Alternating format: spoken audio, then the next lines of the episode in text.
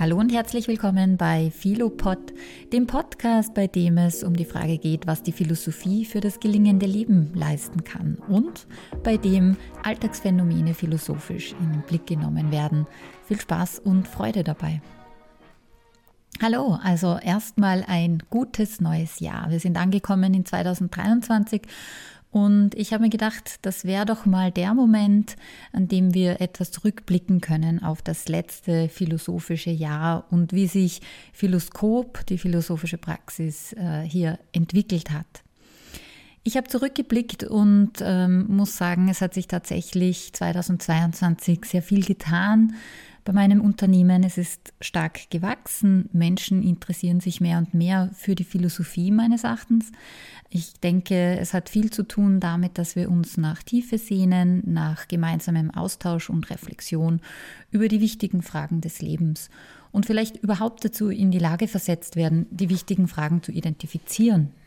Also einfach mal für sich auch selbst zu klären, worum es denn im Leben wirklich geht.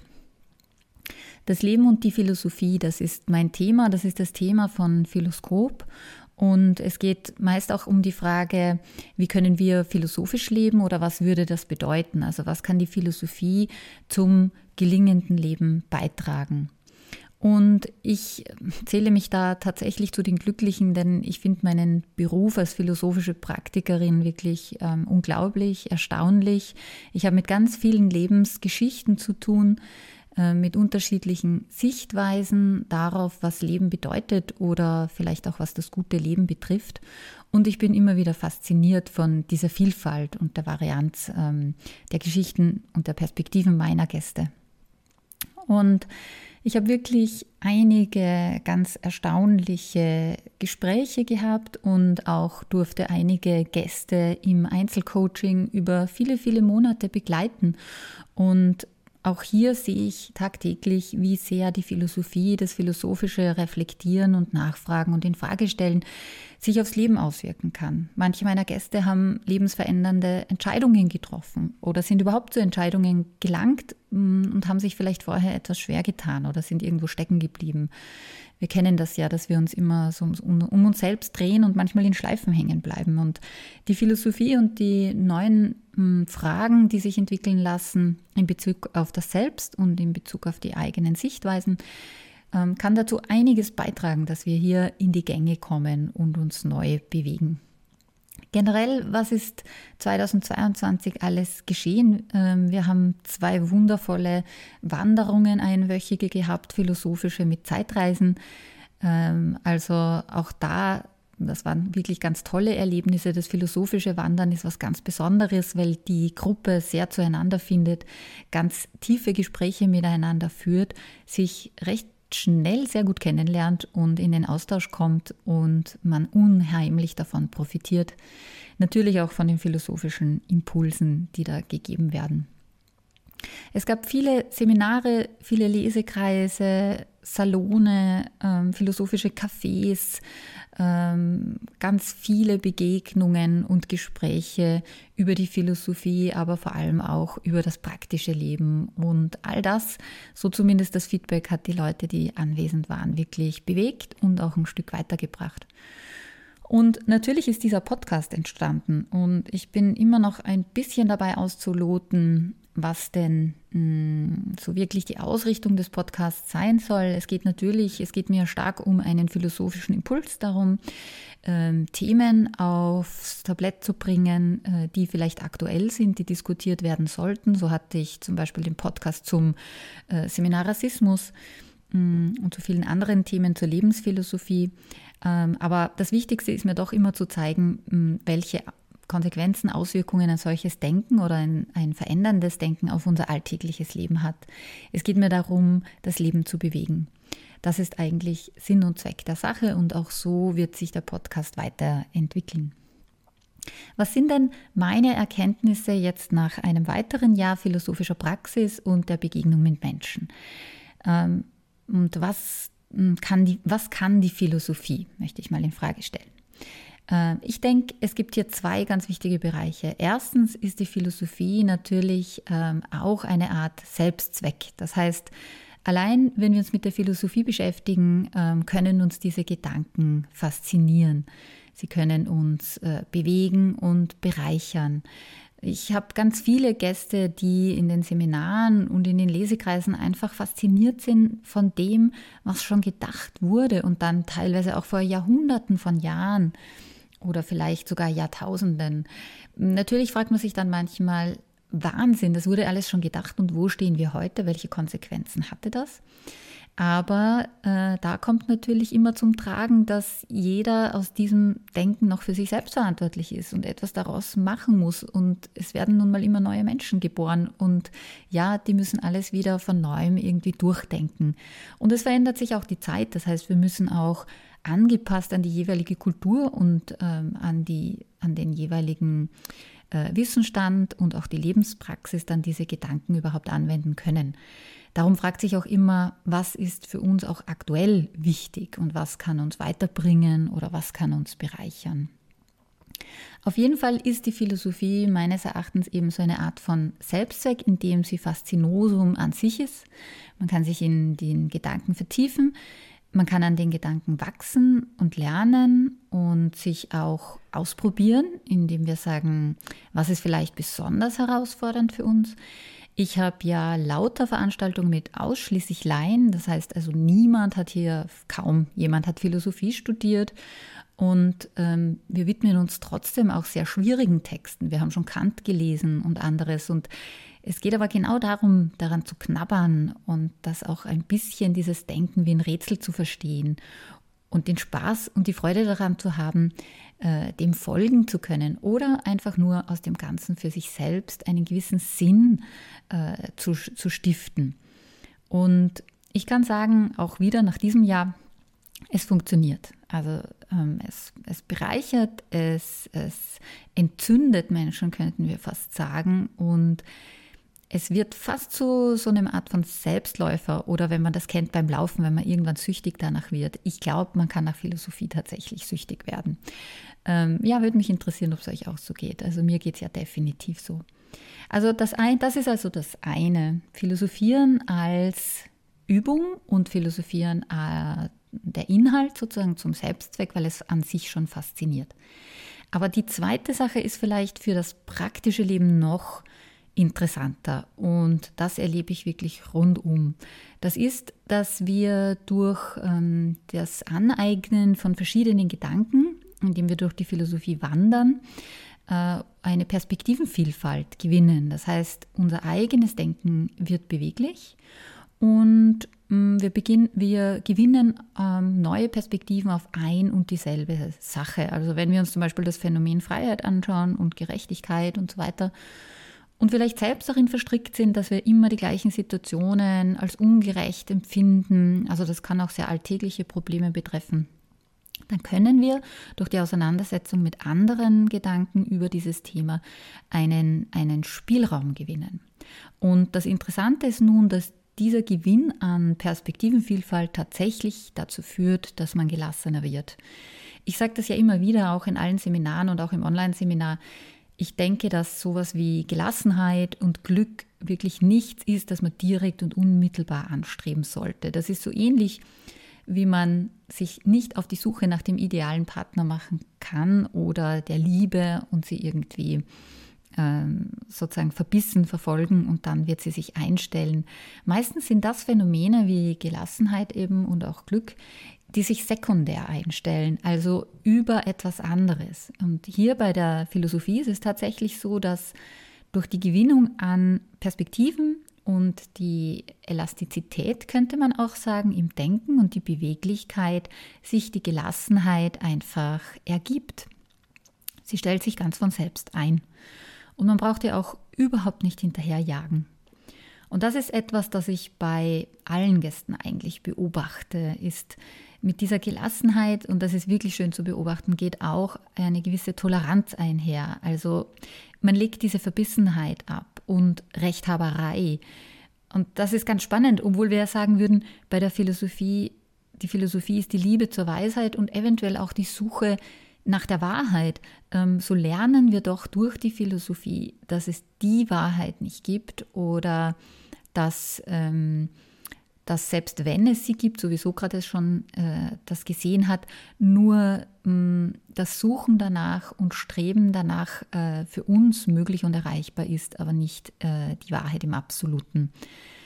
Und das heißt, automatisch eigentlich äh, stellt sich bei uns eben eine Beweglichkeit und damit auch eine Toleranz dem anderen gegenüber ein. Also man beginnt die Meinungen und die Ansichten und die Perspektiven des anderen nicht nur zu akzeptieren, also weil Toleranz hat manchmal so einen Nachgeschmack von, ich akzeptiere es, aber im Grunde ist es mir egal. Ähm, so auch von, er hat einen Touch von, äh, ähm, ja, von, von Indifferenz. Das ist es nicht, sondern im Gegenteil. Mm, es geht eigentlich oder man gelangt zu einer Art von Wertschätzung der anderen Position. Warum? Weil eben die andere Perspektive einen wieder bereichern kann. Also man möchte das Denken des anderen wirklich kennenlernen, weil man weiß, wie sehr ähm, das eigene Denken dadurch bewegt werden kann. Meines Erachtens ist das ja die ideale Haltung auch für eine Gemeinschaft. Ähm, denn wenn wir sozusagen im Bildungssystem auch schon viel mehr philosophieren würden, und ich mache ja auch Philosophieren mit Kindern und Jugendlichen an Schulen, ich denke, dann wären wir auch ganz anders interessiert am Denken des anderen. Damit geht eine unheimliche Offenheit einher. Und man legt die Angst ab. Man legt die Angst vor dem anderen, Denken ab, äh, vor den anderen Sichtweisen und Perspektiven, weil man sie als Bereicherung empfindet und nicht als Bedrohung.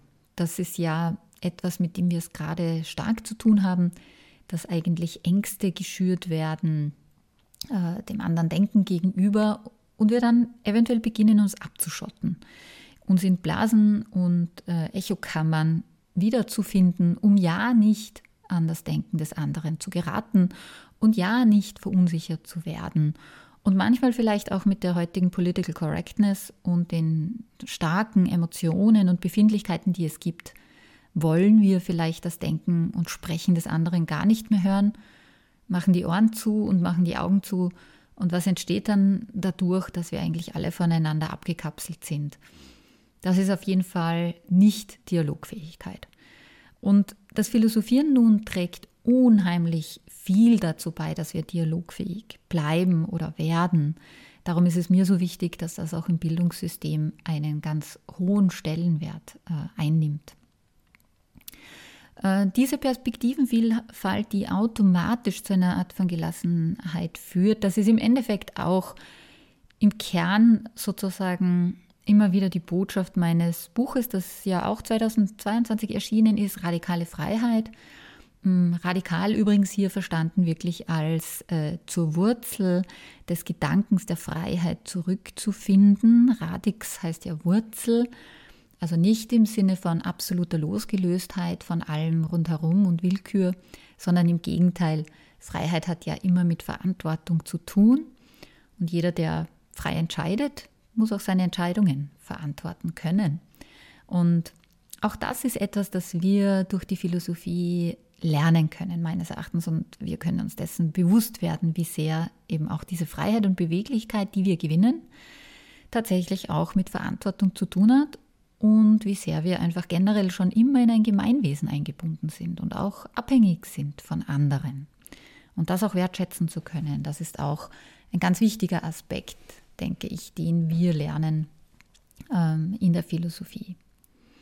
Ja, also diese zwei Dinge, das Philosophieren an sich und die Inhalte als, als Selbstzweck und Faszination und das zweite eben als Gewinnung einer Beweglichkeit im Denken und der Perspektivenvielfalt und damit Gelassenheit. Das sind für mich so die ganz wichtigen Aspekte, die ein philosophisches Leben äh, mit sich bringt und die uns einfach unglaublich äh, bereichern können. Vielleicht habt ihr ja auch damit schon Erfahrungen gemacht. Wie gesagt, diese mh, mm, Konsequenzen oder diese Ergebnisse, wenn man so möchte, ja, die beobachte ich ständig bei meinen Gästen, ähm, vor allem auch in dem Intensivprogramm Philosophie Solo. Beim Philosophie Solo geht es ja darum, dass wir uns in einer Reihe von Gesprächen, in sechs Gesprächen, ähm, meist mit wöchentlichen oder zweiwöchentlichen Abstand, ganz intensiv mit bestimmten Themen auseinandersetzen, inklusive von äh, Lektüre, äh, ein bisschen Literatur, mh, mm, philosophischen Gedanken und aber ganz eng zugeschnitten auf die jeweiligen Lebensthemen. Und hier habe ich wirklich viele Menschen begleitet, die, die ihr Leben einfach neu ausgerichtet haben und, und die, die tatsächlich dazu in der Lage waren, einen Schritt weiter zu gehen, äh, sich zu verändern. Ja, manchmal sogar sich vielleicht von Beziehungen zu trennen, die, die sich ganz schlecht ausgewirkt haben. Und dabei würde ich selbst nie Ratschläge geben. Also es geht immer darum, nur den anderen zu begleiten darin, ähm, in dem, was ihm oder ihr wirklich äh, wichtig ist, gut tut und was im Endeffekt ihren eigenen Erkenntnissen entspricht. Also die Antworten sind ja in jedem selbst. Ähm, ich kann natürlich nur dazu beitragen, dass diese explizit gemacht werden und dass man sich dieser Antworten im Endeffekt auch bewusst wird. Ähm, also es geht, es ist auf keinen Fall sozusagen etwas, äh, das ich in irgendeiner Weise vorgeben würde oder wo ich eben Ratschläge gäbe, sondern es geht wirklich darum, mit dem anderen zu, mitzugehen und ihn einen, ein Stück weit zu begleiten.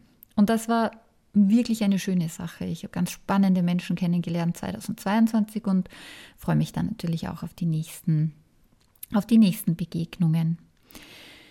Ja, und nachdem das so ein tolles Jahr war, ja, äh, ich habe schon gesagt, der Podcast kam ja auch dazu, einiges mehr, eine komplett neue Website ähm, von Philoskop äh, und äh, und nun sozusagen im Übergang, nachdem das auch gerade erst entstanden ist, jetzt am Ende von 2022, vielleicht noch ein kleiner Ausblick auf 2023. Was, was kommt denn alles? Und hier ist schon etwas entstanden, das jetzt schon ungefähr einen Monat läuft und jetzt noch vertieft wird. Das ist eben die neue Membership, äh, der neue Club, äh, der Inner Circle heißt und der wächst. Es melden sich mehr und mehr Menschen an. Beim Inner Circle, das ist eine Clubmitgliedschaft bei Philoskop, hier geht es darum, dass Inhalte, die, mit denen wir uns in der philosophischen Praxis jeden Monat beschäftigen, das ist von Lesekreisen eben zu den Seminaren und so weiter, hier auch vertieft nachgelesen werden können. Es gibt hier vertiefte Inhalte, Zusammenfassungen all der Angebote, die es gab. Ähm, und man kann sozusagen hier ein bisschen am Ball bleiben, auch wenn man nicht jede Veranstaltung schafft oder auch wenn man nicht zu einem Live-Treffen kommen kann ähm, oder wenn man nicht gerade an einem Lesekreis teilnehmen kann, kann man trotzdem dann die Inhalte weiter verfolgen und sich in eine Art Selbststudium auch darin vertiefen. Es kommt aber noch was dazu beim Inner Circle. Wir haben jetzt dann im äh, Januar eben das erste Treffen. Es gibt monatlich ein Live-Treffen äh, zu allen Themen, die die Mitglieder interessieren und die in dem Monat vorgekommen sind, wenn man möchte. Also wirklich ein offener Gesprächskreis, aber auch mit einem bestimmten Schwerpunkt verbunden, der sozusagen von mir geliefert wird. Im Januar zum Beispiel ist das Schwerpunktthema Michel de Montaigne. Das wird sich auch auf den sozialen Medien zeigen. Und äh, ich werde hier zum Thema machen, inwiefern, wir von Montaigne lernen können für unser Leben. Was können wir gewinnen aus den Essays von Montaigne? Was können wir aus den, aus den zahlreichen Zitaten und, und Gedankenimpulsen gewinnen? Ein ganz spannender Denker. Also das ist ein Schwerpunkt im Januar. Beim Inner Circle übrigens, ähm, wer daran teilnimmt, gibt es noch zwei weitere Vorteile. Der eine ist, dass es ein Forum gibt und man kann miteinander in den Austausch über diese Themen kommen, die Mitglieder untereinander. Und es gibt äh, generell, äh, wer dort im Club Mitglied ist, 10% Rabatt auf alle weiteren Angebote von Philoskop. Also gern mal vorbeischauen.